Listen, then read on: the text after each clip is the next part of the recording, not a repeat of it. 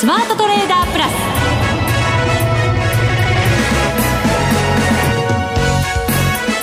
全国のリスナーの皆さんこんにちは内田まさですこの時間はザ・スマートトレーダープラスをお送りしていきますこの方をご紹介しましょう国際テクニカルアナリスト福永博之さんですこんにちは。よろしくお願いします。よろしくお願いします。はい、日経平均株価4日続伸となりまして、この4日間で1000円以上上げるという。もう1500円ぐらい上げてるんじゃないですか。はい、すごい動きですね。ねもう今日だけで、まあ、500円近く上げてますからね。はい。もう本当にあのー、まあ、あよく言われているのが、こう先物のね、買い戻し、売り立てがね、やっぱなかなか減らないということで、まあ、それに伴う買い戻しでですね、時給的には、あの、強いという見方が、こう、大変だとは思うんですけど、はい。もう本当にあの、それが今日もですね、あの昼間一旦こうね伸び悩む場面もありましたけどまたまた持ち直して。そうなんですよね。ねもう一時500円高までありましたからね。はい。もうなんといっても終値で2万1900円に乗せて終えていると。それからあと、あのー、もうご存知の方もいらっしゃるかと思いますけど225の先物。2万2000円台。はい。2万2030円での終えてます、はいあのこの番組では3週間ほどにわたって懸念材料盛りだくさんでお送りしてきたわけですけれども。本当にそれね内田さんに今日言われるんじゃないかと思ってね もうね体が小さくなりながらねこちらの来にくかったでしょ、はい、スタジオに来にくかったでしょ？いや全然 そんなことはありませんよ。あの言ってるようにもう渡ってる人に対してちょっと警告を 警告というかね心配事をねちょっと言っていただけで、はい、でもね、はい、渡った者勝ちっていうことになるんですかね。それはどうなんでしょうね。渡るか渡らないかはまあその人の判断ですから。渡った者勝ちというのはまあ渡った人がリスクを取ったと、はい、いうことなんでリターンもそれだけ返ってきてねよかったということだと思うんですけどね。そうですね、はい、リスク取った分そのリターンがなくてあの、まあ、リスク取った分のマイナスだけがあの膨らむってなりますとね、はい、それはもう本当にあのやるせない気持ちで終わってしまうんですけど。そうですね、はい、やっぱりこれあれですかね。かなり売りがあのかさんでたというかでしたから、うん。はい、その買い戻しに動いた時のパワーっていうことになるのかもしれませんけれども。そうですね、えー、まあ、そこでよく言われているのは、まあ、先ほどもちらっとお話した先物だとか、はい、あとは最低取引の、まあ、あ売り算の多さだとかあとそれからの信用取引でもやっぱり結構売り算が増えてますからね、はい、なので、まあ、あのそのあたりの中身を考えますとあの時給的には、まあ、ファンダメンタルズがもうちょっと置いてきぼりにされちゃってますけどね。そうなんですよね、えー、でもそういう相場もありますよね。本当に時給で動いていくという、はい、まあ、そういうのはあの金融相場とか言ったりしますけどね、はい、まあ、まさにそういう今状況かなっていうところでしょうね。そうですね。金融相場といえば本当に今ジャブジャブの状態でいますのでバブルになるんじゃないかって言ってた人たちもたくさんいたわけですけれど、まさにそうなってしまうのか、ならないのか、どうなのか福永さんにしっかりと教えていただこうと思います。ツンツンされながら 喋らされてるような感じですけど。疲れてつつかれて、今日も頑張ってお願いいたします、はい、よろしくお願いします、はい、番組の後半では個人投資家の崔さんと電話をつないでお話を伺っていきます。それでは番組進めていきましょう。この番組を盛り上げていただくのはリスナーの皆様です。プラスになるトレーダーになるために必要なテクニック心構えなどを今日も身につけましょう。どうぞ最後まで番組にお付き合いください。この番組はマネックス証券の提供でお送りします。スマートトレーダー計画よーいドン。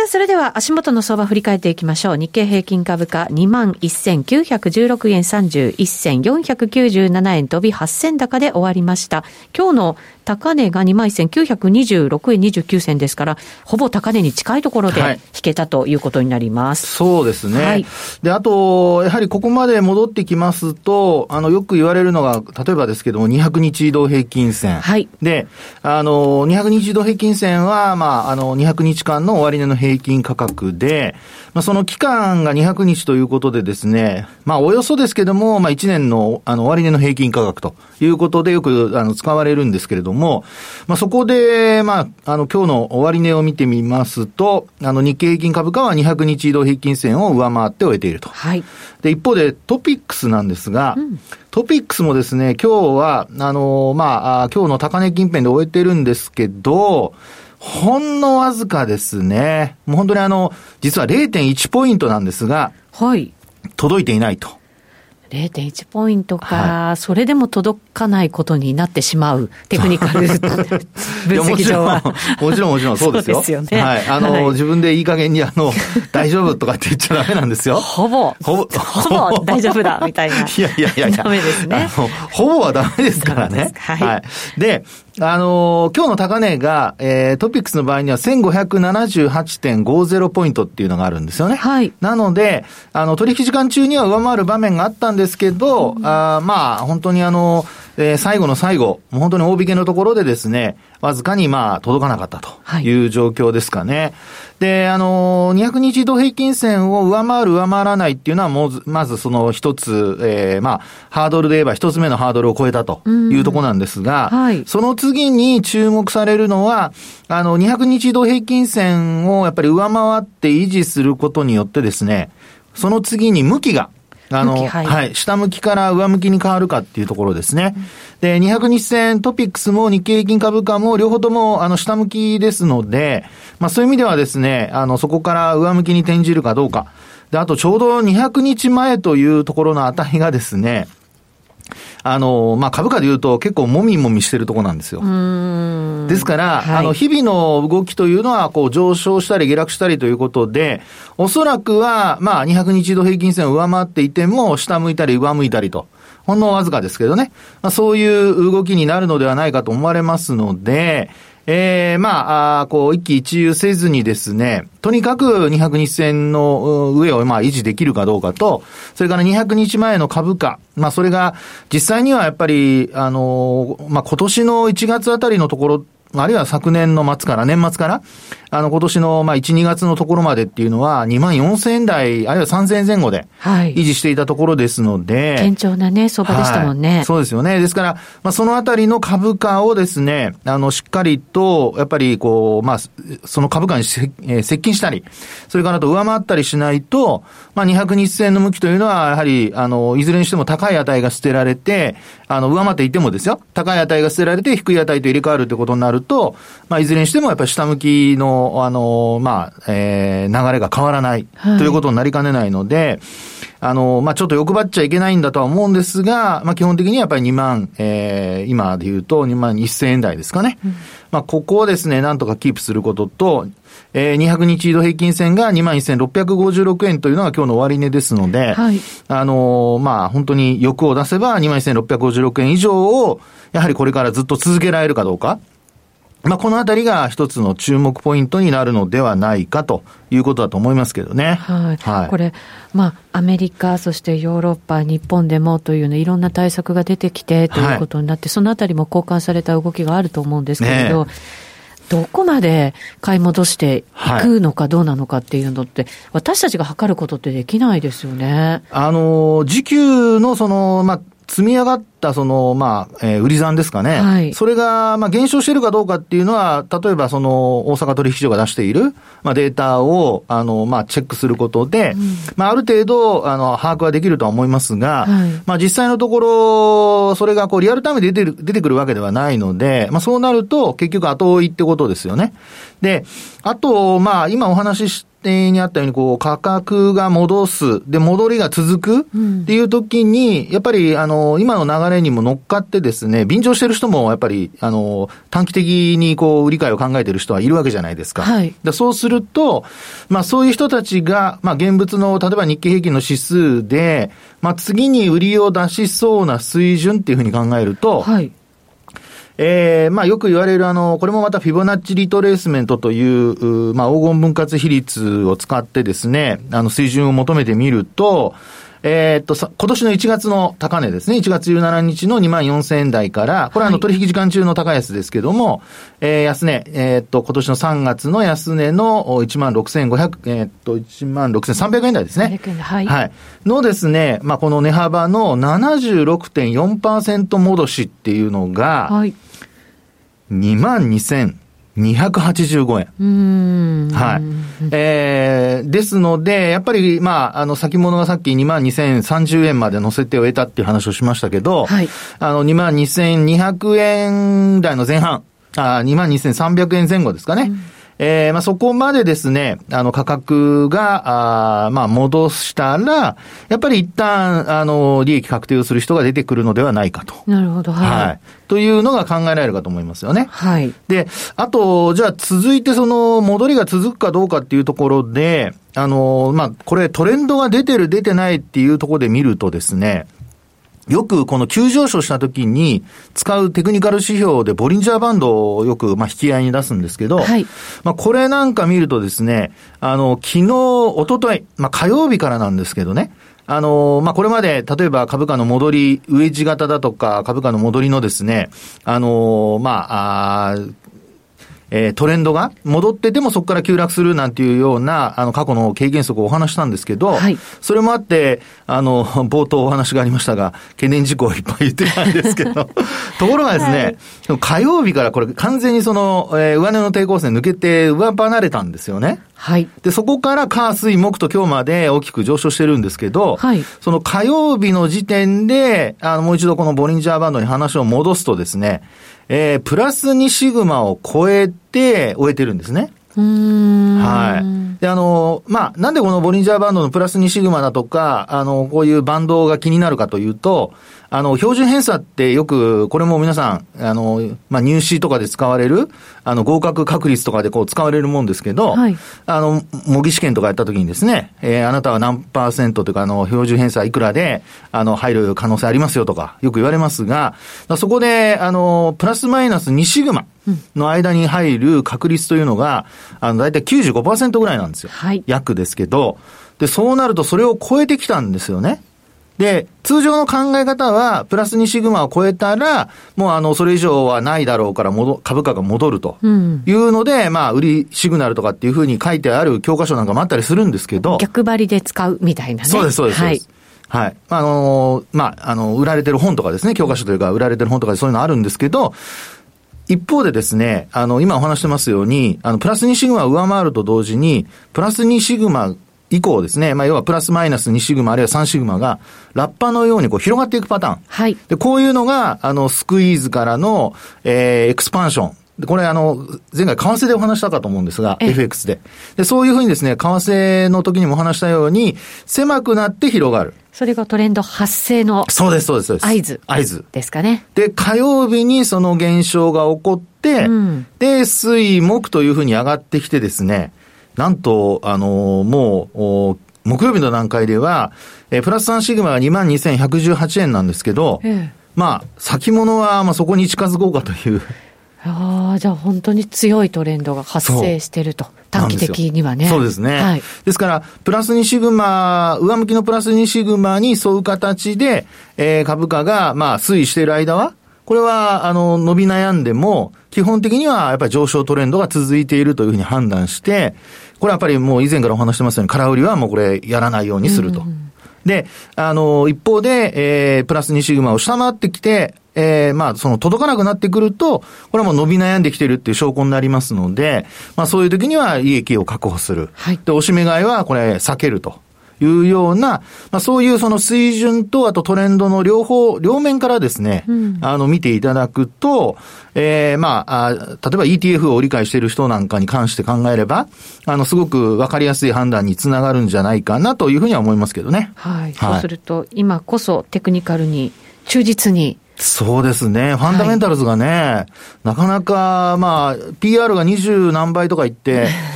あの、一応ね、あの、日経新聞でも、大体こう、今期の、まあ、予想がある程度ね、えー、日本経済新聞社のあの独自の予想だと思うんですけど、まあ出てきてますから、はい、まあそういうところで強気か弱気かでもう全然変わっちゃいますからね。まあそうなんですよね。えーですからそこがやはり、あの、まあ、難しいところなんですけど、ただ、あの、トレンド的には今はもう、あの、冒頭、あの、内田さんから話があったようにですね、世界経済のもう再開期待、それからあとワクチンの開発がね、はい、いろんなところでも言われて話も進んできてますので。そうですね。各国でね、それぞれ進んでますよね。そうですよね。えー、なので、まあそこらあたりがですね、やはり安心感につながっているのと、まあ、あの、世界全体の株価ですね。で、それに加えて日本は、あの、先物だとか、あるいは信用取引だとか、はい、最低取引だとかの、まあ、売りが溜まっているためにですね、まあ、時給で、やはり、あの、買い戻しが、まあ、支えになって株価は戻し、えー、補調が続いているというね、そういう状況かと思われますけどね。そうですね。こういう時って、あの、物色の対象が、今回、大型からまた新興株に移ってっていう流れでしたけれど、はい、やっぱり大型寄りにしておいた方が、効率がいいっていうことも考えられるんですか？あの、商いが膨らんでいるときは大型株の方がやっぱ効率的ですよね。なるほど、はい、はいで、今日なんか特にその商いがですね、えー、結構まあ膨らんできたかと思うんですけど。ね、代金では3兆超えましたからね。ね、3兆超えましたもんね。そうですよね。えー、S q でもないのに超えてきてますから、これすごいですよね。そうなんですよね。えー、で、ね、あの、以前もお話しましたけど、例えば外国の海外のその取引所がですね、お休みの翌営業日、はいまあ、こういう時には増えがちですけど、えー、まあ、そういうことも、まあ、あの、今日に関して言えばないと。昨日別にどこのあの市場もお休みじゃないですからね。そうですよね。はい、これだけ上がって、で、代金ができてるってやっぱり、勢いがある感じしますね。そうです、そうです。あとは、あの、上昇して売買代金が増えてるっていうのは、これはまあ、買いの、あの、買い意欲の表れというふうに考えられますので、はい、まあ、これ逆にね、商いが膨らんでマイナスだと、売り圧力が強いというふうに判断されるんだと思うんですが、まあ、今日に関して言えばですね、もう本当にあの3兆円を超える大商いで、で、なおかつ、あの、まあ、主力株がまあ上昇して、一方で、内田さんの話にあったように、中古型株、実はマザーズが今日はちょっと売られて、そうなんですよね。ね、小幅安で終えていると。えー、まあ、本当に、えっと、マザーズの。0.80%ですかね。ね。マイナスがね。見るとそうですね。はい。7ポイントぐらいのマイナスですからね。はい。ジャスダックはプラスで。プラスはい。昨日はまあ、まあ、ジャスダックはちょっとね、9連投、はい、10連投ならずっていうところでしたからね。そう、ジャスダックですか？ジャスダック昨日上がったんでしたっけね？ジャスダックは昨日上がってますね。じゃあ今日も上がって10連投。1、2、3、4、5、そうです、10連投。10連投ですよね。はい。10連投、ね、一応そこまでは覚えてるんですけど、失礼しました。はい。はい。ということで、まあ、あの、選別色が新興市場の方には少し現れてきてるかなというところだと思いますので、はい、まあ、あ今のところ、あのー、まあ、明日はまた月末で最終、週末？はい。なので、利益確定売りなんかもね、5番に出やすくなるかとは思うんですが。ただ、どうなんですかね。やっぱりこう、買い戻しが動いてきて、先高感ちょっと出てきてる中なのかもしれませんので、はい、そのあたりね、そうですよね。えー、なので、そこは本当にあの、利益確定もうまくやりながら。そうですね。はい。はい。あの、高値掴みにならないようには注意していただきたいと思います。わかりました。また注意でごめんなさい。まあね、あの、注意も大事、大事です。はい。一応言っときます。はい フォローにも何もなってませんけど。なってませんか？はい、失礼しました、はい、スマートトレーダー計画、用意ドンでした。今、注目のアメリカへ投資してみませんか？米国株に興味はあるけれど、なんだか難しそうだなと思っている方。実はそうではありません。米国株は1株から購入可能。株価は100ドル以下のものもあり、1万円程度の投資で、あなたも米国企業の株主になれます。少ない金額から投資でき、始めやすいのが米国株の特徴なんです。多くの企業では、配当は3ヶ月ごとに支払われるので、配当金をもらえる楽しみもあります。日本でもサービス展開するアメリカ企業は多く、日本人にも身近になっていることで、米国株投資を始める方が増えています。マネックス証券の米国株取引手数料は税抜き0.45%で、最低取引手数料は無料。マネックス証券の米国株は特定口座にも対応しており、3600銘柄以上の取扱い銘柄をスマートフォンアプリでも取引が可能です。さらにマネックス証券では、税抜きの取引手数料を最大3万円までキャッシュバックする、米国株取引デビュー応援を実施中。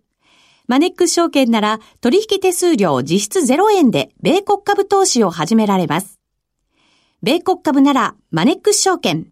今すぐマネックス証券米国株で検索。米国株式及び米国 ETF、リート、予託証券、受益証券発行信託の受益証券などの売買では、株価などの価格の変動、外国為替相場の変動など、または発行者などの信用状況の悪化などにより、元本損失が生じることがあります。お取引の際は必ず、契約締結前交付書面などを十分にお読みください。マネックス証券株式会社、金融商品取引業者、関東財務局長、金賞第165号。ザ・スマートトレーダープラス。今週のハイライト。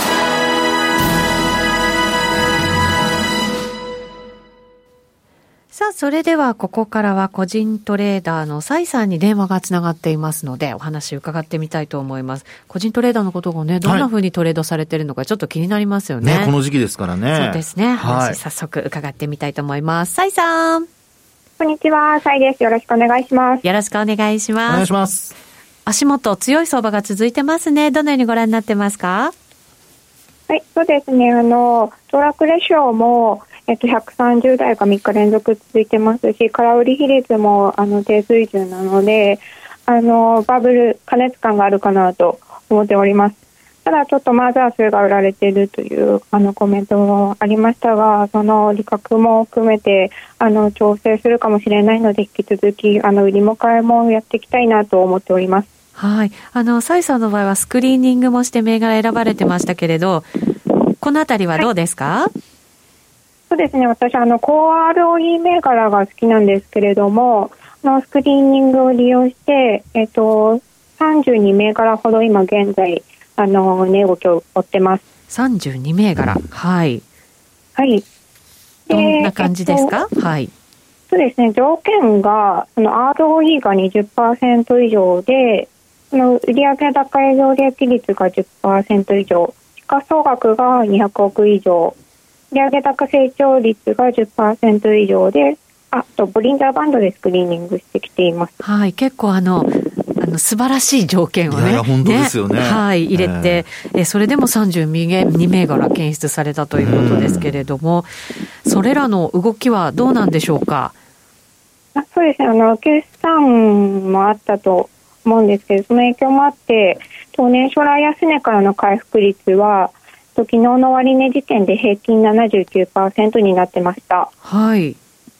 で、4月22日の時点で、この高 ROE メガラグの戻りっていうのが50.5%だったので、この1ヶ月で28.5%も上がっているという結果になったので、うん、やはりちょっとパフォーマンスがいいなと感じております。なるほど。ぐっとここでまた上がってきたということになるんですね。これもちろん日経平均であるとかトピックスに比べても戻りは強いというふうに言えるわけですよね。そうですね。あの、昨日の終値になってしまうんですけど、日経平均の戻りが31.2%で、ピックスの戻りが29.2%と比べてみてもあの高い水準で株価が戻っていると言えると思います、はい、ちなみにマザーズと比べるとどうなんでしょうか？あマザーズはですね81.2%の戻りになってましてそのマザーズ若干パフォーマンス高くなっているのはそのアンデスの影響だと思うんですね、はい、そうですね。で1か月でその株価が2.5%程度になったってこともあってちょっと寄与度が高いのではかんと考えてます。はい、でアンデスはそうですね売買あの苦手な方もいるかもしれないのでやはりちょっと高 ROE 銘柄の方が私個人としては狙いやすかったです。はい、えっと具体的にどんな銘柄をということでご説明いただけますか。あ私がそのやっていた売買の一例でうまくいったものですと、はい、その2127の日本 M&A センターというのを決算を見てあの売買しました。はい、で時価総額が6850億円のあの中小企業向けの M&A 仲介会社で仲介屈指の、あのー、M&A の仲介会社さんなんですけれども個人投資家にも人気の株でして、はいでこの15日引け後に決算発表だったんですが、はい、10期連続で過去最高益を更新しましてでただちょっとネックなと思ったのが21年の3月期の業業績見通し開示がなかったんですね。はい、なのでちょっとどうなるかなと思ったんですけどその15分足を見ましてでマックディとボリンザーバンドであの上昇基調だ上昇トレンドだということを確認しまして、はい、エントリーすることに決めました。はい、でチャートがちょっと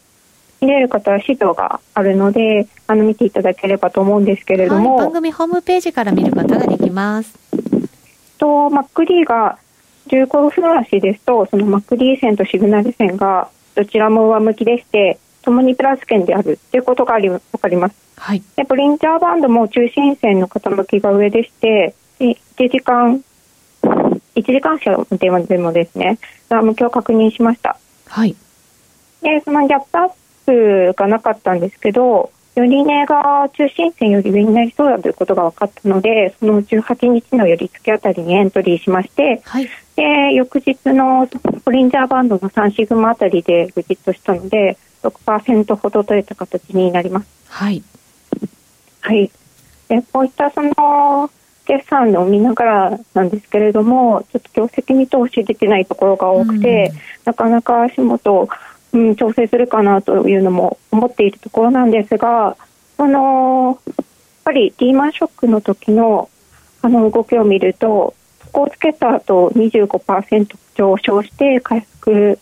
でその3か月後にはさらに30%を記録してましたし、やはり、はい、あの警戒している、警戒するに越したことはないかなと思ってまして、売りも買いもやろうと思ってます。はい。わかりました。やっぱり決算の時のその見通しが出ないとかってなると、なかなか難しいですね。そう投資するのも。はい。ただ、やっぱりちょっとこの警戒しすぎもいけないかなと思いまして、はい。